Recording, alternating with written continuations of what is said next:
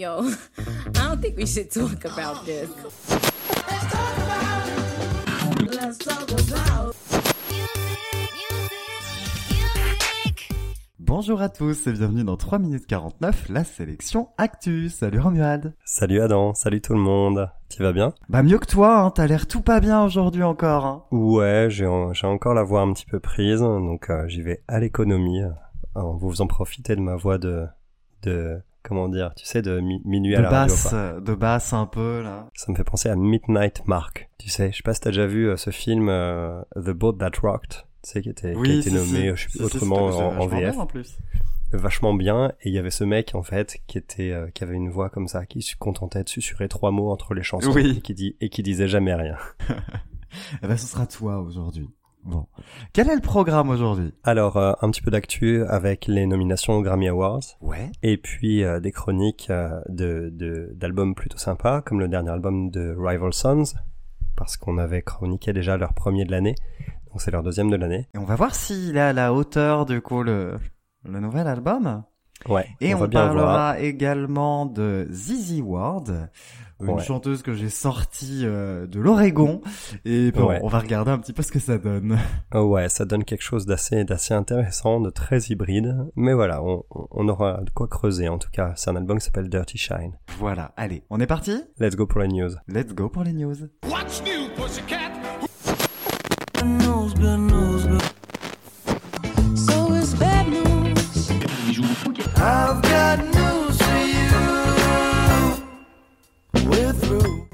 Alors, c'est parti pour les Grammy donc. Ouais, on a vu quelques belles nominations, effectivement.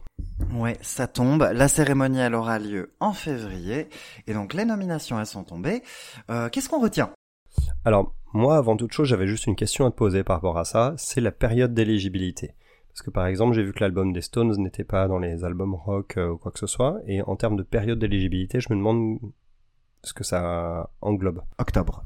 C'est en gros c'est d'octobre à octobre. Ok, d'accord. Puisqu'à bon. partir à partir du mois d'octobre, les artistes font leur demande de nomination. C'est-à-dire que les artistes vont vont s'adresser à l'académie et vont leur dire je pense que cette chanson elle mérite cette place dans cette catégorie. Et ensuite, ça veut dire qu'à partir de ce moment-là, c'est bloqué. Mais la petite subtilité, c'est si les artistes ne font pas la réclamation, les artistes ou les maisons de disques, ils n'ont pas leur nomination. Ah d'accord, c'est-à-dire qu'on ne peut pas être nominé sans l'avoir demandé. Exactement. Ah, C'est souvent la maison de disques qui le fait. Ouais. d'accord. Pour les, les considérations au Grammy. Et du coup, maintenant qu'on a les nominés, qu'est-ce qu'on retient, qu'est-ce qu'on voit, qui on voit surtout? Alors on voit, on voit quand même quelques visages connus. Hein. On, a- on, on retombe, euh, on retombe par-ci par-là sur Ed Sheeran. On retombe sur Lana Del Rey aussi d'ailleurs. On tombe un petit peu euh, aussi sur Miley Cyrus. Et, euh, et puis des noms, des noms qu'on fait beaucoup parler d'eux aussi récemment, comme Taylor Swift, même si ça c'est voilà, c'est, elle fait partie des meubles, et, et Olivia Rodrigo aussi. Moi, de mon côté, on va quand même, euh, je vais noter Cézanne. Cézanne qui est donc euh, la chanteuse R&B et son album SOS qui compte le plus de nominations cette année. Elle en compte 9. Ah, ça c'est cool. C'est un album que t'as écouté? C'est un album que j'ai écouté que je trouve assez solide. On note également euh, la présence de Victoria Monet qui elle en compte 7 nominations. Ok. Tiens d'ailleurs, en parlant de monnaie, il y a Janelle Monet aussi, hein, qui est, Il y a. Janelle Monet, ouais, mais ça s'écrit pas pareil. Non, c'est ça. C'est pas la même devise. Troisième, troisième artiste à compter cette nomination, c'est Boy Genius. On va aussi retrouver John Baptiste, de, dont j'aurai l'occasion de parler un peu tout à l'heure. Oui, en 3 minutes 49, il y a une petite chronique sur John Baptiste, pas piqué des hannetons, paraît-il. J'aurai des choses à dire sur son dernier album, World Music Radio. Et voilà, ça c'est pour les, pour les nominés, des surprises, des déceptions? Pas vraiment de surprise, je trouve. Après, ceci dit, moi, il y a des quelques artistes que je découvre à cette occasion. Donc, euh, Boy Genius, par exemple, tu vois, c'est vraiment un, un collectif que je connais pas du tout. Eh ben c'est très bien. donc, euh, ouais, il paraît que c'est très bien, donc euh, du coup, ça me donne l'occasion de me pencher dessus. Ouais. Mais sinon, à part ça, je vois aussi que la bande originale du film Barbie a été euh, beaucoup, Ouais, beaucoup très prise en considération. ouais. Après, c'est une excellente bande originale. Oui, oui, c'est vrai que c'est très bien. hein. Le, le film était d'ailleurs plutôt intéressant, même si, bon, voilà. Oui. c'est une autre question. Oui. Euh, mais euh, la, la BO est vraiment cool et, euh, et oui, ça m'étonne pas de trouver la chanson de Billie Eilish par exemple. Moi non plus, c'est plutôt une très belle chanson. Ben, moi, je suis toujours un petit peu, un petit peu déçu là sur les, sur les nominations donc de l'enregistrement et de la chanson de l'année. Il y a, pour moi, aucune chanson qui sorte réellement du lot. Ouais, c'est peut-être ça qui. Il n'y a pas l'effet surprise en fait, quoi. Il n'y a, pas- y a pas une chanson qui, qui pète un peu le, les J'ai pas codes. d'évidence, qui... ouais. Hmm. J'ai pas d'évidence. Donc ma sensibilité perso fait que je verrais peut-être Kill Bill de Césaille du coup en, en vainqueur, mais Mhm. sans grosse certitude. Ouais, ouais, je comprends tout à fait. Moi, moi c'est pareil, j'ai pas vraiment de, de pronostic là-dessus. Après, ça me laissera aussi le temps de, de réécouter un peu toutes ces chansons. Moi, j'aime bien Vampire quand même, hein, de, de Oliver J'aime beaucoup Vampire aussi, ouais, c'est vrai euh, celle-ci, euh, celle-ci est quand même vraiment cool. Après, je connais pas assez les autres morceaux, en- les autres morceaux euh, qui sont en lice. Donc, euh, faudra que je me penche un peu plus dessus. Ouais. Mais bon, j'ai noté qu'on avait pas mal d'albums aussi, sur lesquels on avait fait des chroniques vraiment en demi-teinte et qui se retrouvent Oui. tous nommés. On va commencer par euh, bah, Janelle Monet, hein, dont on parlait tout à Janelle l'heure. Monet, ouais, Janelle Monet. Après, Janelle Monet, j'avais pas aimé l'album, mais je le considère pas comme mauvais. Donc sa nomination, pour moi, elle me paraît pas complètement absurde non plus, parce que je peux pas dire que c'est que c'est une daube. Meilleure bande originale de film X. C'est ça. On est exactement là-dessus. On y retrouve, malgré tout, des Foo Fighters et Greta Van Fleet. Ouais, là on part un peu dans, dans, le, dans tout ce qui est tout ce qui est musique rock. Et, euh, et effectivement, bah moi forcément c'est la catégorie que je lorgnais, que je lorgnais un petit peu plus, hein, tu t'en doutes. Et, euh, et ouais, au niveau des albums, bah moi je suis surpris de voir, euh, voir les Foo Fighters euh, et Greta Van albums Fleet. qu'on euh, avait considérés quand même plutôt très moyens. Ouais, voilà, c'était des albums qui étaient qui étaient moyens où il y avait quand même des bonnes choses. On a on a on s'est pas en- ennuyé en les écoutant, mais malgré tout, bon, c'est pas ouf. Après, euh, voilà, faut, faut faut voir aussi euh, faut voir aussi euh, ce qui va ce qui va sortir de tout ça parce que malgré tout, ça fait plaisir de voir les Arctic Monkeys, ça fait plaisir de les voir parce que c'était- le- l'album était vraiment vraiment ouf. Ça, par contre, oui. Ça, je suis d'accord. Les Arctic Monkeys, c'est une vraie, une vraie belle surprise et j'espère qu'ils vont rafler des prix. Ouais, j'aimerais bien qu'ils raflent des prix, en particulier pour. euh, J'ai vu qu'il y avait une, une nomination spécifique pour la chanson euh, Body Paint que j'affectionne particulièrement. sublimissime. Moi, j'adore cette chanson, donc j'espère vraiment qu'elle aura quelque chose. Alors par contre, il y a Rescued des, des Foo Fighters euh, qui est nommé comme meilleure chanson rock. Je suis vraiment pas d'accord. C'est vraiment un single que j'ai que j'ai pas aimé. Je trouve que sur l'album, il y avait, ne serait-ce que sur le même album, beaucoup mieux à, à choper comme. euh, Après, je pense qu'on va pas. Moi, je, je mise de toute façon pour la catégorie rock euh, que Metallica reparte avec tout. Alors attention près. parce qu'il y a Queens of the Stone Age aussi quand même. Oui, c'est vrai. Queens je- of the Stone Age, la chanson Emotion Sickness, elle est vraiment exceptionnelle. Donc euh, ça, ça va, ça, ça vaut le coup aussi. Euh, ce qui t'a donné le sourire, c'était quoi? Special Occasion. Ah, Emily King nominée sur la sur le meilleur album R&B. C'est sa Ah. seule nomination. ouais, Je croise. c'est dommage, c'est un peu dommage. C'est un peu dommage, elle pourrait en avoir d'autres, mais bon, voilà, je, je suis en tout cas très content de la voir parce que, parce que quand même, c'est Emily King. Ouais, ça, ça m'avait scotché hein, l'album. Je me permets de revenir sur deux chansons aussi Oui, qui sont citées et euh, que j'aime bien. C'est More Than Love Song des Black Pumas, Oui, qui est plutôt cool, et puis Angry des Rolling Stones aussi. Je qui est trouve ça, plutôt je cool trouve aussi. ça sympa, ouais, je trouve ça sympa de les voir nommés. Et évidemment, je te rejoins sur Metallica par contre. hein. Metallica, l'album était tellement dingue, 72 Seasons, que Oui. euh, ils peuvent repartir avec euh, avec une pelletée euh, de, de Grammys. Moi, ça, il y aurait pas de scandale. Bon, en tout cas, on aura les réponses en février et puis on ne manquera pas de revenir dessus. Exactement. Bon, on est pas mal du coup pour les Grammy, pour la news. Alors, c'est parti du coup pour les chroniques. On retrouve Rival Sons? Ouais, carrément. On retrouve Rivalson, Lightbringer. C'est parti. If the ships never come this way,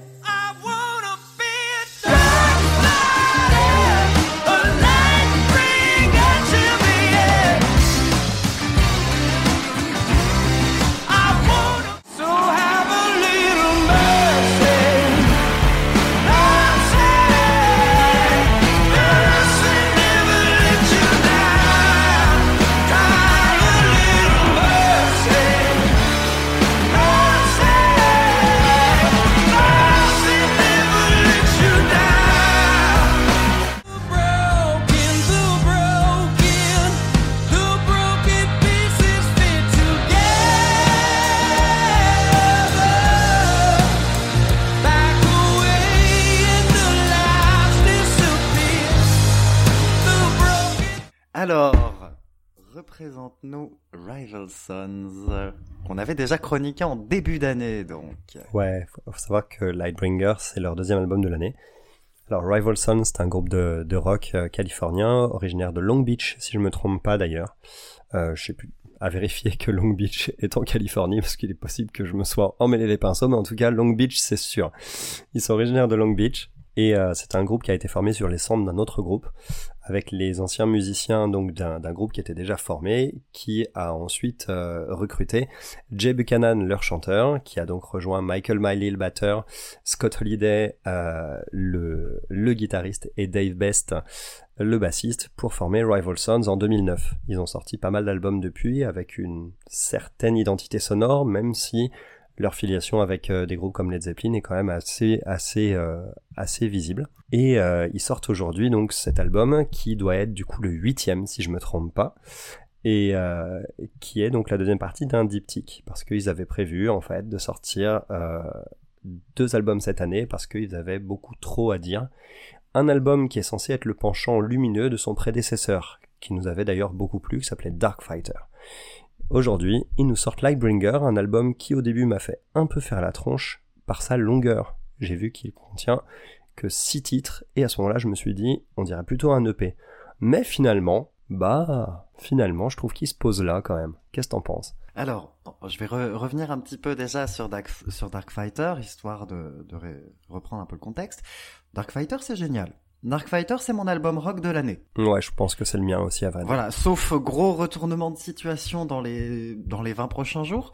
Globalement, on c'est le meilleur album rock de l'année pour moi. Donc avec Lightbringer, j'avais un peu peur. Je me demandais s'il allait réellement être à la hauteur. Et au début, j'ai dit non. Ouais, moi aussi au début j'ai eu cet avis-là. Au début je me suis dit il est un petit peu en dessous. Et plus je l'ai écouté, je l'ai écouté plusieurs fois, je l'ai écouté à la suite de Dark Fighter, et c'est là que je trouve que ça fait sens d'ailleurs. Mmh. Et en fait, bah en fait c'est tout aussi génial. C'est tout aussi génial, mais c'est pas pareil. Parce que les thématiques font que Lightbringer, il est moins grisant que Dark Fighter. Dark Fighter, c'est l'album qui nous apprend à affronter l'obscurité. Ouais, c'est l'album qui nous fait nous battre. C'est un un album plein ouais. d'énergie, plein de fureur. Lightbringer, on se pose un peu. C'est un album qui est plus apaisé.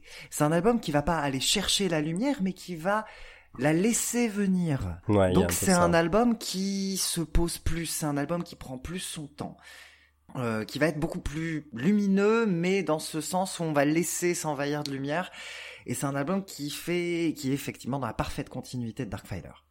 Et c'est une immense réussite aussi. Il y a des petites pépites quand Ouais. même, évidemment, il y a des grosses pépites Ouais, il y en a même. forcément, ouais. En fait, il y a un titre que j'aime un petit peu moins que le reste, mais sinon je trouve ça assez génial, hein, globalement. Ouais, moi aussi. Moi aussi, il y a un morceau que je trouve un peu plus, un peu plus faisable. J'ai eu un peu de mal au début, mais en fait, c'est juste que je pense que j'avais simplement pas la, j'étais pas, j'avais pas la bonne optique. Et en fait, euh, c'est c'est arrivé en écoutant les deux à la suite, où effectivement, euh, Lightbringer, il est là pour euh, pour nous laisser accueillir cette lumière, et c'est un c'est un foutu diptyque. Et c'est un diptyque qui fait sens. Ouais, ça fait sens. Ça fait sens parce que, effectivement, alors, moi je le trouve quand même un peu plus faible que son prédécesseur, mais je le trouve très cohérent par son ambiance, et qui est plus donc lumineuse et positive, mais je le trouve un peu moins cohérent dans son intégrité musicale. Je trouve que hum, au niveau des, Je des, suis- des montagnes russes, Je suis d'accord, mais l'écriture et les thématiques rattrapent. Oui, c'est vrai. Par contre, Voilà. ça c'est vrai que ça se rattrape là-dessus. Mais du coup, à la première écoute, moi j'ai quand même eu un petit peu de de retenue. Alors, il y a un morceau qui cristallise bien ça. C'est le morceau d'ouverture, c'est Dark Fighter. C'est marrant parce que Je l'adore, Dark Dark, Fighter. Dark Fighter, c'est- c'est- il- il nous C'est le embrouille morceau quand même. d'ouverture de Lightbringer. C'est ça. Alors que là, et, et- et qui a le titre de l'album précédent pourtant. Faut s'y retrouver. Euh, morceau fleuve expérimental de 9 minutes quand même. Hyper Ouais, poétique. Tellement bien. Il y a un truc qui pêche légèrement, je trouve, sur Dark Fighter, c'est le côté légèrement gueulard à l'attaque du refrain. Je trouve que quand le refrain arrive, c'était pas nécessaire d'envoyer aussi violemment, en fait. Ça. Mais c'est Ouais. trop bien, si, si. Ah, C'est pas négociable, si. C'est trop bien. C'est absolument génial. Dark Fighter, c'est parfait. Pour moi, c'est le seul truc, en fait, qui, qui m'a, qui m'a moins plu dans ce morceau. Pourtant, j'aime bien quand Jay Buchanan y pousse. hein. Mais voilà, c'est un morceau qui est quand même très très poétique et, euh, et avec beaucoup de place de la guitare acoustique. Donc euh, c'est un morceau qui respire le Rival Sons récent en fait. C'est leur orientation vraiment récente. Il y a un passage au clavier aussi qui est magnifique. Oui, ça c'est super. Ça c'est trop bien. Le clavier, Et puis je m'y attendais pas. hein. Vraiment, c'est un petit bonheur. Et puis cette phrase que t'as mise en extrait euh, qui reste en tête.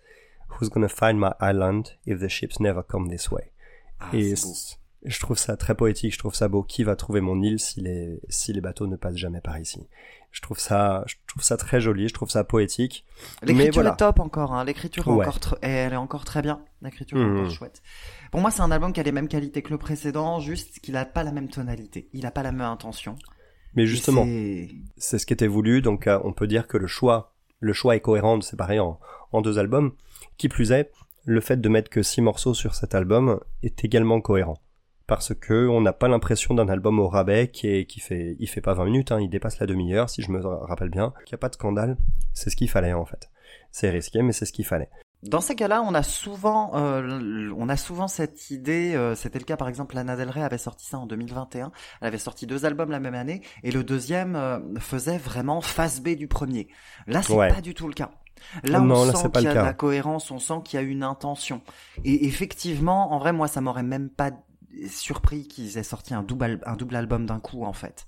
Ouais, ça aurait pu, ouais. Bah, ça aurait pu, ça aurait eu beaucoup de sens aussi, Mm. parce que vraiment, euh, je le conçois vraiment comme un diptyque. Ouais, c'est- peut-être un peu dommage parce que généralement le deuxième, il pâtit un petit peu en fait du manque de visibilité. euh, donc euh, quand il y a les Ouais. artistes font ça, donc euh, euh, là du coup, euh, moi le, le coup de cœur que j'ai dessus bizarrement, c'est Redemption.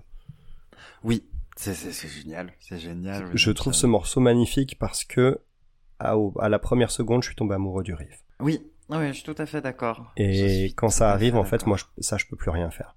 Et quand ça m'accroche au riff comme ça dès le départ, euh, direct en plein cœur, je peux rien faire. Et je trouve que, je trouve, je trouve qu'il y a eu une homogénéité, une progression subtile, un arrangement limpide, on entend vraiment tout ce qui se passe, et surtout une véritable émotion. Et cette émotion, elle sonne encore plus à fleur de peau, encore moins surfaite, on va dire, que ce qu'on pouvait éventuellement trouver sur certains passages de Dark Fighter. Euh, je parle de la chanson, pas de l'album. Et, du coup, euh, du coup, voilà, ça, ça m'a vraiment plu. Le solo, pareil, il est justement dosé. Euh, Scott Holiday, c'est un mec qui jouer euh, en retenue, et il le prouve ici. il a un il toucher de en faire guitare des vraiment vraiment fin. hein. Il a un toucher et un son. Tu l'entends jouer, tu sais qui c'est. Et ça, je trouve ça génial. Le mec, il a, il a sa carte de visite, quoi. Tout est au service de l'émotion sur cette chanson, qui est mon gros coup de cœur de l'album. Tout comme Mercy aussi, hein, que tu as mis euh, en extrait également. Mercy, euh, Mercy, elle est superbe aussi. C'est Mercy, allez, musicalement, il aurait pu être sur Dark Fighter, Oui, l'album, Le- pas la chanson. le riff, ouais, voilà. Le riff est signé d'entrée. hein. C'est du pur Rival Sons dans l'âme, un refrain dévastateur. Et puis, euh, je trouve que le, à la batterie et à la guitare, euh, ils sont en feu sur tout le petit disque de remplissage un peu partout. Euh, Il y a un gros solo des familles aussi. C'est un tube en surpuissance Mercy. Au contraire de l'autre single qui avait été dévoilé. Ah, on est d'accord, hein. Sweet Life, c'est le morceau le plus faible de l'album. Ouais, Sweet Life, c'est pas terrible.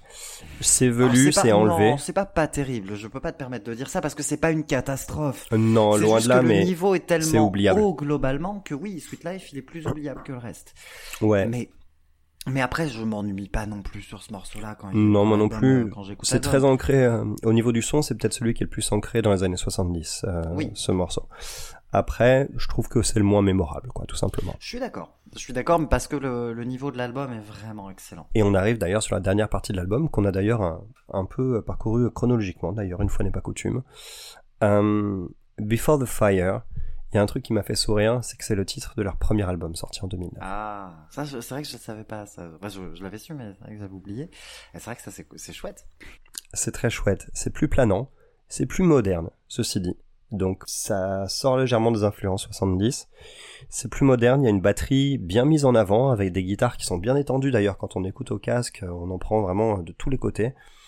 Euh, c'est un morceau qui sonne peut-être, ceci dit, un poil pas déplacé, le terme est un peu fort, mais un poil sur de manière plus surprenante sur cet album parce que c'est celui qui, colle le moins avec la cohérence au niveau du son de l'ensemble, je trouve. Euh, que ce soit sur cet album ou même sur ce diptyque, à vrai dire, parce qu'il y a certains passages qui ne sont pas sans rappeler euh, YouTube, par exemple. En fait, c'est un peu, un peu du son comme ça, un peu le YouTube fin des années 80, on va dire, début des années 90. Et c'est donc loin d'être déplaisant, surtout pour moi, à vrai dire, évidemment. Mais, mais euh, voilà, c'est peut-être le morceau qui sonne moins comme Rival Sons. Et je serais curieux de connaître l'histoire de ce morceau, savoir s'il a été composé dans les mêmes sessions ou si c'est un morceau qui se sont dit bah tiens celui-là il aurait sa place ici alors qu'on l'a depuis longtemps. Je, je serais curieux. Je te laisse le mot de la fin sur Mosaïque. Mon titre préféré de l'album, donc Mosaïque. Ah, Ah bah oui, oui. On sait, moi je suis, je suis un émotif. j'ai besoin, Ouais. de, ma- j'ai besoin de ma dose de douceur, pleine de lumière. Mosaïque, c'est la fin parfaite. Ouais. Mosaïque, C'est- vraiment le, le morceau qui, ah, c'est trop bien. C'est trop bien parce que c'est vraiment émotionnellement, c'est le morceau qui requinque une bonne fois pour toutes.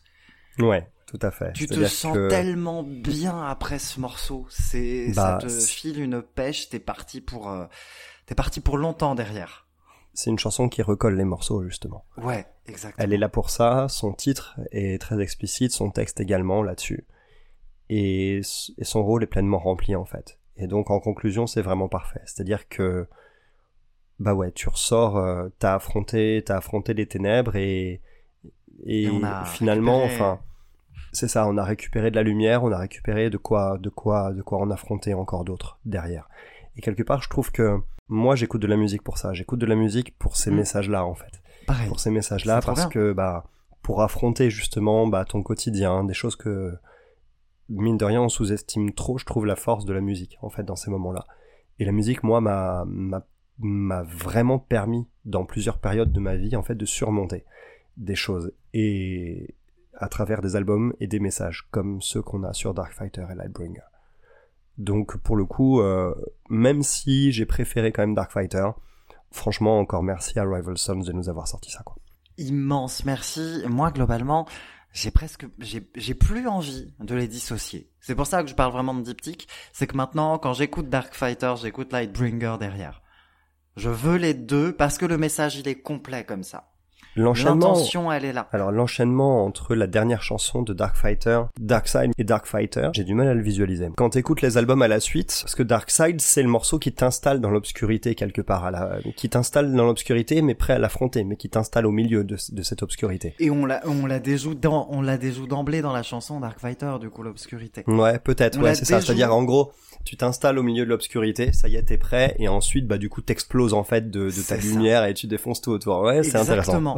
En fait, pour, pour essayer de donner une surinterprétation au diptyque, je dirais que Dark Fighter nous fait, dans un premier temps, prendre conscience de l'obscurité, se préparer à l'affronter, l'affronter, et Lightbringer, du coup, il y a l'affrontement à la chanson Dark Fighter, et ensuite, on accueille la lumière. Et on accueille toutes les, les choses positives, et c'est pour ça que c'est plus posé, et c'est pour ça qu'on termine, du coup, par, euh, par Mosaïque, qui, qui nous, qui nous donne prêt à affronter le reste, en fait, plein de, Ouais.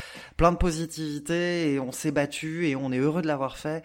Mais c'est pas terminé. Et j'espère que c'est pas terminé, Rival Sons. Vous avez intérêt à revenir vite. Pas... Alors, ils ont, ils ont mis 4 ans quand même, hein. c'est leur plus long gap entre deux albums pour, euh, pour sortir euh, ce diptyque. Mais 4 ans, c'est pas non plus hyper long. C'est, c'est ce qu'on a entre deux Olympiades, c'est ce qu'on a, enfin, tu... c'est 4 ans, quoi, tout simplement.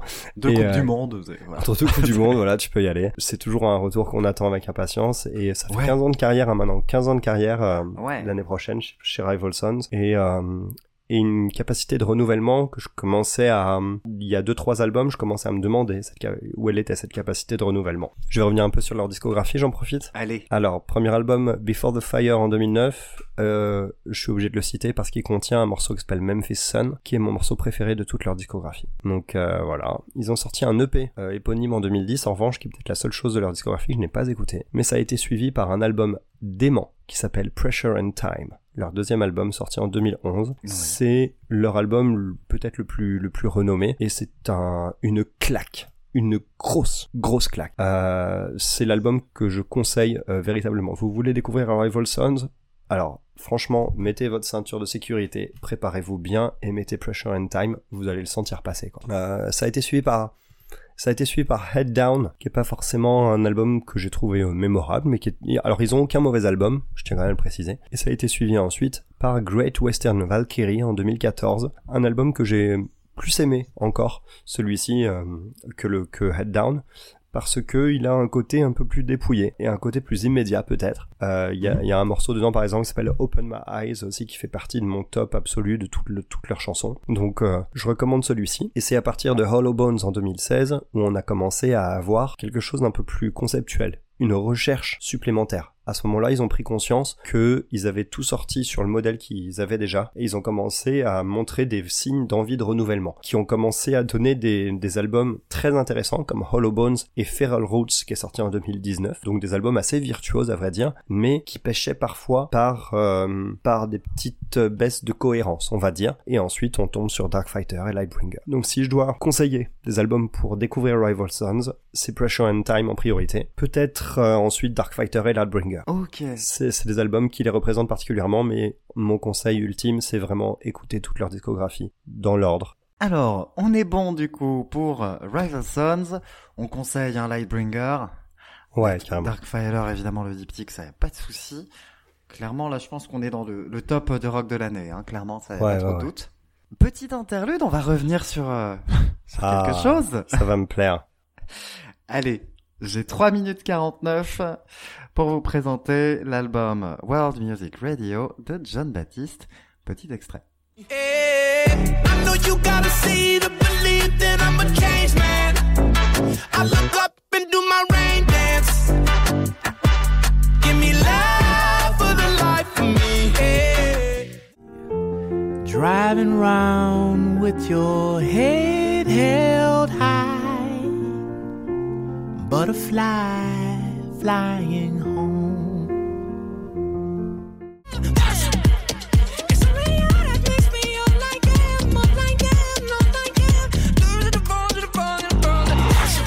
On lance le chrono? Allez, c'est parti. Putain, c'est Alors. trop chelou. c'est trop chelou les extraits. C'est intéressant, hein? Tu t'es mis en aléatoire, je crois. C'est ça. Lui aussi. Allez, je présente. John Baptiste est l'un des musiciens les plus brillants, prolifiques et accomplis de l'histoire de la musique. Ah, pardon. Je lis pas mes notes. Là, je lis sa présentation officielle sur sa chaîne YouTube. Alors, probablement l'un des plus brillants, mais clairement pas l'un des plus modestes. John Baptiste est donc un musicien de à peu près tout. qui a démarré euh, concrètement sa carrière en 2005 et qui nous sort ici son album World Music Radio qui fait suite à son album We Are qui avait été pas mal porté au nu, qui avait gagné plusieurs Grammy dans la cérémonie de 2022. Et du coup, sur We Are, on avait déjà cette envie de s'extirper un petit peu du jazz et de passer euh, sur la soul, un petit peu la pop, etc. Donc il était d'abord sur du jazz, d'accord. Voilà, sur World Music Radio, on a cette intention d'aller encore plus loin dans le gros fourre-tout.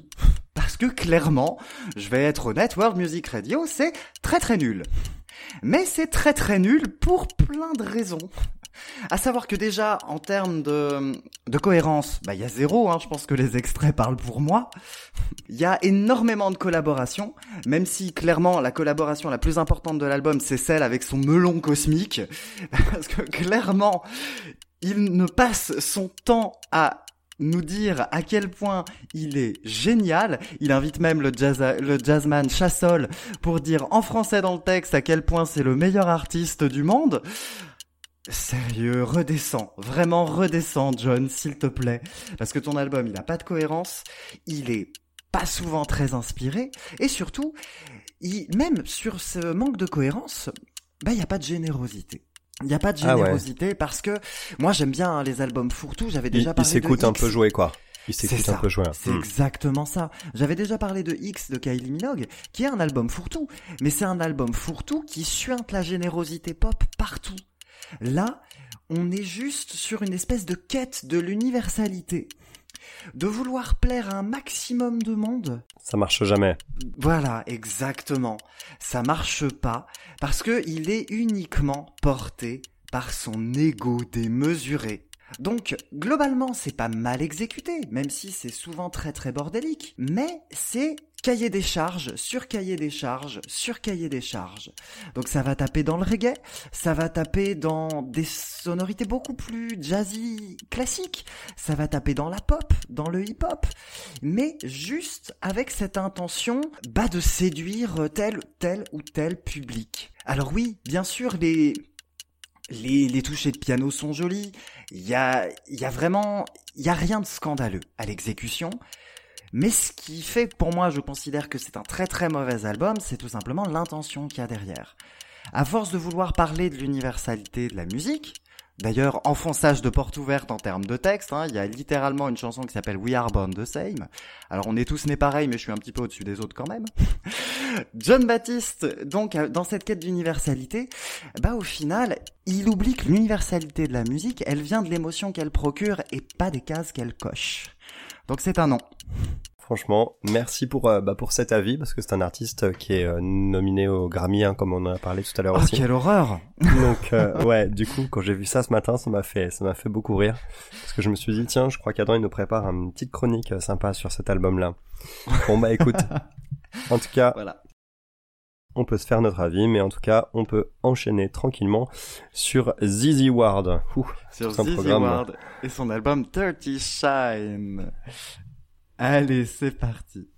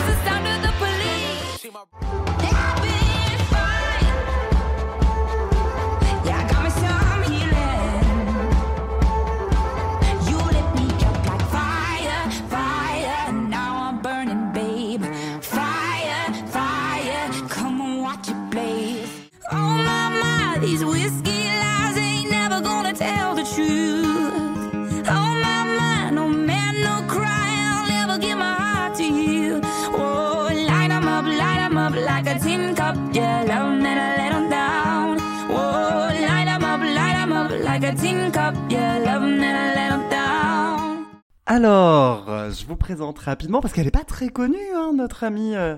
Je vais l'appeler Susanna, hein, parce que si si, je, je peux pas. Alors, euh, Susanna Eva Ward, née donc euh, en Pennsylvanie, qui a grandi dans l'Oregon. Elle a démarré sa carrière au tout début des années 2010 par des mixtapes et des EP pour ensuite sortir son premier album en 2012. Dirty Shine, c'est son troisième album et c'est son tout premier album signé en indépendant. Qu'est-ce que ça donne? Alors, ça donne quelque chose qui m'a au début beaucoup déstabilisé parce que vu l'aspect visuel de la pochette, moi qui me mets toujours en condition, je m'attendais à quelque chose de, plus country en fait, à vrai dire. Euh, de moins urbain dans les sonorités, donc moins d'influence R&B, tout ça. Et au final, une écoute m'a suffi pour m'y familiariser. Et, euh, ensuite, euh, apprécier, apprécier beaucoup ce mélange étonnamment homogène entre sonorités euh, classiques euh, country avec des sons de guitare, avec des sons d'harmonica, des instruments comme ça, et euh, toutes ces influences urbaines. Un Là peu plus où- hip-hop, un peu plus soul, globalement. Voilà, c'est un ça, album ouais. qui va osciller, qui va tourner en fonction du dosage à- sur ces trois genres-là. C'est ça, mais au final, ça reste cohérent dans l'ambiance un peu western quand même. Complètement. Ouais, ça reste cohérent, et rien que pour ça, je trouve que c'est un album qui mérite euh, largement l'écoute. Juste pour le, la réussite de, de cet exercice de style, on va dire, qui est, euh, qui est vraiment exécuté à la perfection. Là où moi j'ai eu un petit peu plus de mal, c'est avec certains morceaux que j'ai trouvé bordéliques en fait. Où je trouve qu'il y avait trop de couches, trop de sons trafiqués, comme des morceaux comme Friends Like These ou Overdose, avec deux Oui. Z, évidemment. Bah oui, évidemment. c'est rigolo. Donc c'est pas donné à tout le monde de mettre euh, Zizi au milieu du titre, quoi. Donc euh, voilà, bref. Et donc du coup, euh... ça passerait, ça passerait pas Trop très de bien. blagues. J'ai Ça- trop de blagues qui me viennent en tête là, je n'en Ça fais passerait. aucune. Ça passerait pas très bien sur les pochettes d'albums, quoi. Tu vois. Donc, euh, Attends, je Et- peux te remontrer la pochette de Death Grip, hein, ils ont fait ça. non. tu t'en souviens. Oh tu as là des là. PTSD de la pochette de Death Ah ouais. Grip. Non, ça c'est pas possible, mon dieu. Bref, en tout cas, encore mis sur certains morceaux euh, comme ça où je trouve que c'est un petit peu délicat en termes de dosage et un peu trop bordelique, un peu trop bruyant même, tu vois, un peu trop agressif. Malgré tout, je trouve que euh, y a quand même des belles pépites, comme par exemple Ride or Die. Oh là là, Ride or Die. Oh là Ride- là. Ride or Die, c'est un sacré morceau. Ça, ça m'a vraiment beaucoup plu. Incroyable. Euh, c'est un de mes préférés de cet album et surtout merci enfin Adam merci beaucoup de m'avoir mis un morceau avec un featuring rap que je n'ai pas à détester Ah, je t'en prie. parce que quand on était parti du côté du Québec tu m'avais un peu traumatisé Oui, avec des featuring rap vrai. de mecs qui sortaient qui sortaient de leur lit à moitié en pyjama et qui euh, qui, qui grommelaient deux trois trucs euh, en autotune Alors que effectivement sur Ouais. Ride or Die, on a Vic Mensa Mm. qui nous fait un, un couplet parfait. ah il est épique hein le Mais featuring parce que hein, le, on, on le sent venir le hip-hop. Le, le titre, il suinte la country et le hip-hop. Moi, ce que j'adore sur Ride or Die, c'est ce, c'est ce refrain qui est à la limite du faux. Il est criard, il est à la limite du faux, mais il est juste grisant. Ouais, ouais, carrément. Ouais, tu sens qu'elle pousse un peu. Alors, c'est cette voix qui est parfois, euh, qui peut parfois paraître légèrement disgracieuse, on va dire, quand elle pousse un peu fort dans les aigus. Euh, Il y a c'est un une morceau. intention sur ce titre-là, moi je trouve. Oui, c'est ça. Sur celui-ci, ça m'a pas gêné. Sur ce morceau, ça m'a pas gêné. Euh, Il y a d'autres morceaux sur lesquels ça m'a un peu plus gêné, en particulier sur la fin de l'album, mais euh, sur Baby Don't par exemple. Mais sinon, à part ça, enfin, que j'adore aussi Baby Don't, hein, pour le coup. elle utilise en tout cas sa, sa, sa voix à bon escient. Oui, oui, clairement la voix, elle est particulière. Hein. C'est un timbre qui est quand même assez, qui est très marqué, qui est un peu nasal. Je peux comprendre qu'il laisse complètement à côté. Moi, c'est un Ouais. que je trouve quand même très charmant parce qu'il est euh, de suite identifiable. Ouais, et il est si américain. Ah, clairement américain, ouais. Alors, pour ma part, moi, sur euh, sur cet album, mon avis général, c'est euh, un chouette album que j'aime vraiment beaucoup. C'est un album que je trouve effectivement très cohérent, comme tu le disais, sur cette Mhm. ambiance.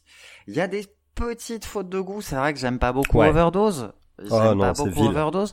Par contre, j'adore On One. Euh, Overdose, c'est du Ting Tings, mais en plus vulgaire, quoi. Oui, oui. En revanche, il y a un solo de guitare de psychopathe. mais oui, mais c'est pas mal il fait suit- quand même. hein. Il suffit, il suffit pas à sauver le morceau, mais ouais. Par contre, t'aimes bien On One. J'adore On One. Les passages R&B m'ont laissé un peu plus de côté sur celui-là. J'ai eu- Euh, eu du mal en fait hein, sur, au début sur On One effectivement, mais en fait je trouve que dans la globalité de l'album c'est comme ça que j'ai appris à l'aimer. Parce que tout seul effectivement On One j'aimais pas et euh, en l'écoutant euh, ça marche, ça marche très très bien. Ouais, ça marche, mais mm, je sais pas. Moi, j'ai On trouvé One qui a une structure vraiment Bah, très particulière aussi. oui, hein, c'est vrai. peut-être pas assez organique pour moi, mais Oui, je l'ai pas détesté quand même. Euh, D'une manière générale, un, un morceau moi que j'ai adoré, c'est euh, Forget About Us. Oui, ça, elle est très chouette aussi, le texte est rigolo, donc moi j'aime bien. La guitare au début m'a fait penser au début de, de- du tube de LP qui s'appelle Lost on You. Le son de guitare est, le son de guitare au début est identique. J'ai trouvé ça, j'ai trouvé ça vraiment cool. Alors c'est lancinant, c'est plaisant. Il y a un refrain assez surprenant, mais le tout est très enlevé, très entraînant. Donc euh, on peut, ça on peut se laisser embarquer très facilement. Euh, c'est dommage. Il y a un petit North Bank Blues qui est trop court. Il y a beaucoup d'interludes hein, sur cet album qui fait 14 Ils sont titres avec, les euh, avec interludes, 3 moi je 4 les interludes. bien ces interludes. Hmm. Je Hmm. les aime beaucoup. C'est un album qui est vraiment assez dynamique. Il contient une seule, unique balade. Oui, c'est euh, alors ouais bah carrément vas-y hein, fais-toi plaisir Meilleur titre de l'album, Teen Cups. Ouais, largement. Avec Aloe Black. Ouais, Aloe Black qui est euh, qui a une voix euh, qui me fait beaucoup penser à celle de Joe Bonamassa. Oh. Un petit peu Joe Bonamassa des débuts euh, quand je kiffais Ouais. vraiment à fond sa voix un peu rocailleuse. Alors Teen Cups, c'est là on est sur de la country qui sent la qui sent la soul, hein. mais c'est c'est assez brillant. C'est très touchant, ça marche vraiment bien. C'est le premier titre qu'elle a écrit en tant qu'artiste indépendant. Oh, magnifique. Et c'est celui qui a lancé la création de l'album.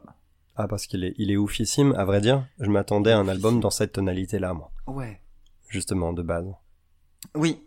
Mais bah au final non, mais c'est pas un regret pour moi. Non, effectivement, c'est pas un regret. Parce non. que du coup Teen Cup il sort largement son épingle du jeu. Ça y a Il aucun il est- doute là-dessus. Il est vraiment dingue, c'est effectivement le meilleur morceau de l'album. C'est de très loin le meilleur morceau de l'album.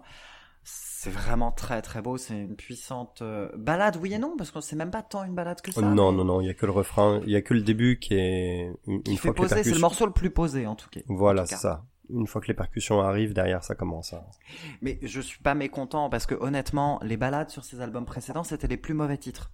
Donc, je suis pas, je suis vraiment pas mécontent. Mais l'album, se termine quand même par un titre euh, hyper dynamique Ouais, Don't Let Me Down. Alors, je trouve que moi c'est- j'adore. C'est rythmé, plutôt sécure pour une fin, mais il résume bien le style de l'album. Il Mais résume ça le fait style bizarre. de l'album, Ça fait bizarre ouais. comme conclusion quand même. T'as l'impression, ah tiens, c'est fini. Enfin, je sais pas. Ouais, il- oui, il- effectivement. il est- il il a dû pas- terminer par Teen Cup. Ouais, je sais pas trop, mais en tout cas, peut-être pas par Don't Let Me Down. Je trouve que c'était un peu. Teen Cup, ça m'aurait plu pour finir, mais c'était peut-être euh, risqué de mettre un gros morceau comme ça en fin d'album, quoi. Ouais, peut-être. Moi, dans Let Me Down, je l'aime bien parce qu'il y a ce côté un peu bilan. Je, je l'aime bien parce que je- l'album, il a un côté très cinématographique. Je trouve, Oui. il y a, il y a vraiment des images et on est dans un western ou euh, dans un, dans, bah, dans un film de gangster. Voilà. Et euh, dans Let Me Down, moi, j'ai l'impression de voir une espèce de, de bande-annonce de tous ces films-là. Et visuellement, je l'imagine à la fois dans un western, dans un film de gangster, dans un, dans une comédie musicale. Et, et il y a ce côté, en fait, qui termine en apothéose, euh, ce, cette, euh, bah, ce côté un peu cinéma. Ouais, je Euh, comprends, ça peut J'aime faire beaucoup, sens. ouais. le, le, la guitare hein, sur Don't Let Me Down, qui me fait beaucoup penser à, à ce que faisait C2C, avec un petit peu plus d'électro, mais euh, on était Je tout à fait dans cette tellement. vibe-là. Ah bah, c'est vachement bien C2C. Ah oui? Ouais, c'est genre un groupe, un groupe de DJ euh, qui, est, qui est très cool, francophone, et c'est euh, vraiment sympa. Et est-ce que Non, si on veut les sur connaître euh, sur internet, ils ont un site aussi? Pardon, désolé. Je, voilà, c'est pas très audio, mais je viens de te jeter des choses à travers mon écran. voilà, On sacrifie un ordi par semaine en fait. c'est ça. Bref, dans, dans Let Me Down, moi j'aime bien, je trouve qu'il clôture vraiment vraiment bien l'album. Bah, chouette album, hein, moi que je, voilà, j'avais dit hein, la semaine dernière, enfin les semaines passées, que j'avais envie d'un truc léger, d'un truc immédiat. Bah moi je suis content, je l'ai. Mm, Ouais, ça marche bien. Je l'ai, je trouve que c'est un chouette album. C'est c'est vraiment sympa. Et euh, il y a des il y a quand même des, des petites pépites qu'on peut écouter comme ça. Sans, Oui. sans écouter Ouais, autant fait, d'habitude, oui, je dis euh, il faut écouter l'album en totalité euh, pour l'apprécier. Sur celui-là, c'est pas totalement le cas. Sur le précédent, oui, a des sur choses celui-là, moins. très immédiates qui font que que non. C'est pas nécessaire, on peut juste on peut juste kiffer, écouter Teen Cup de temps en temps. J'ai saigné ce morceau hein clairement, ou Ride or Die, qui sont des, des titres que j'adore, avec avec l'incroyable euh, avec l'incroyable sample That the Sound of the Police euh, qui arrive Oui. sur, sur Ride or Die.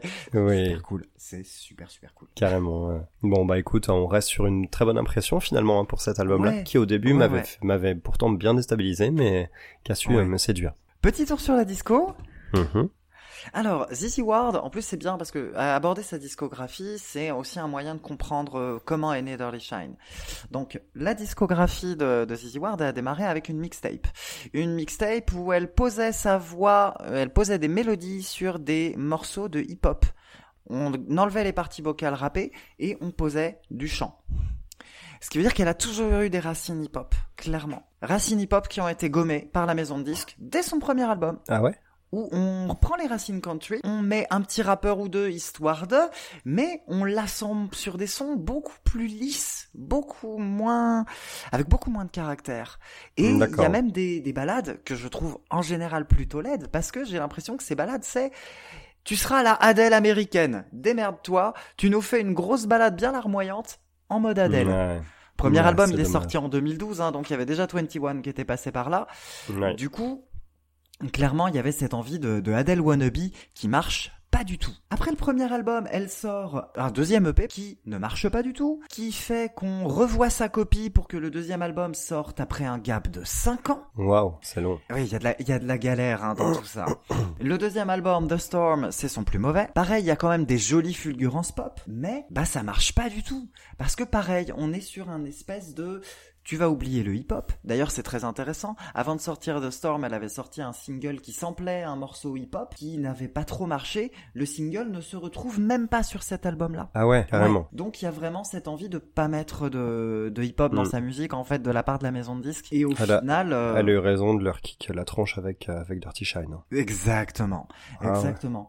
The Storm, il y a des jolies fulgurances, il y a des titres très pop qui marchent bien. Et puis The Storm, elle a un petit peu marché parce qu'elle a fait la bande originale de Cars 3. Hmm. Et là, Dirty Shine, il arrive vraiment après justement ce côté du, on m'a pas laissé faire ce que je voulais. Moi, je voulais mettre du hip-hop dans ma musique. Moi, je voulais faire des sons comme Ride or Die, comme On One. Et ben, je vais les faire. On a, on a des beaux albums d'émancipation cette année, je trouve, avec celui Oui. de Ray en particulier aussi. euh. Oui, avec celui de Ray, avec celui-ci.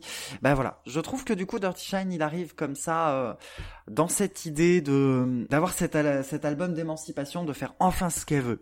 Donc ouais, c'est pas un grand album, mais moi qui ai toujours trouvé du potentiel à cet artiste et toujours me dire ah c'est dommage, on était à ça d'avoir un truc sympa et au final on l'avait jamais parce que c'était euh, embourbé par des manques de cohérence, par des balades niaises, par des, des choses qui étaient vraiment des grosses grosses fautes de goût, et bah Dirty Shine, il est peut-être juste bon, mais bah il est bon quand même. Et ça fait Ouais. plaisir d'avoir quelque chose, de se dire, euh, voilà, je sors de, de ma maison de disque et je vous propose quelque chose de, de bien. De juste bien juste- et de, juste de ça. libérer. Et des fois, des fois Hmm. on a juste besoin d'écouter un truc juste bien.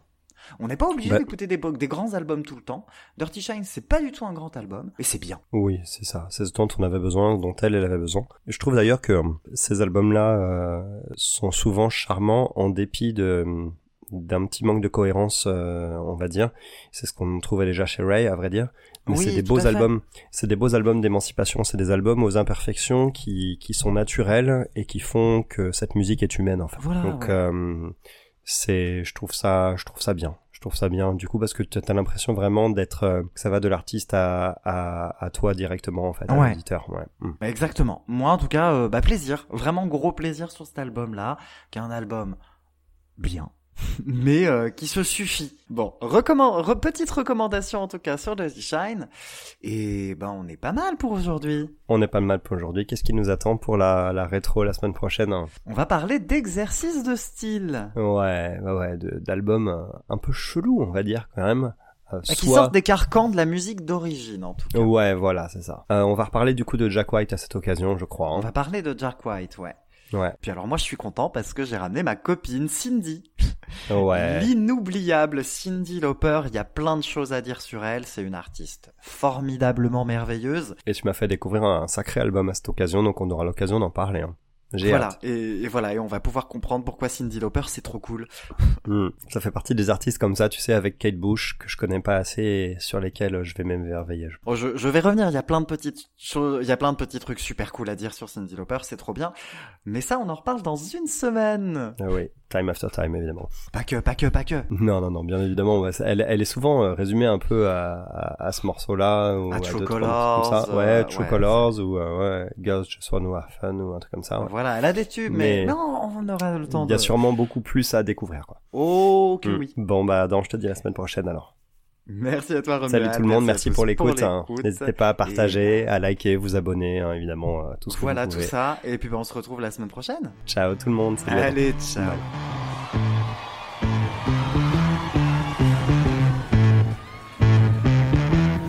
Feeling like a giant walking over walls. I could crush a mountain hundred feet tall. If I was any higher, I'd be in the stars. For once, I'm the one. For once, I'm a giant. Smoking clouds like cigarettes. Lifted lighter, space cadet. Oh, my, my, so monstrous.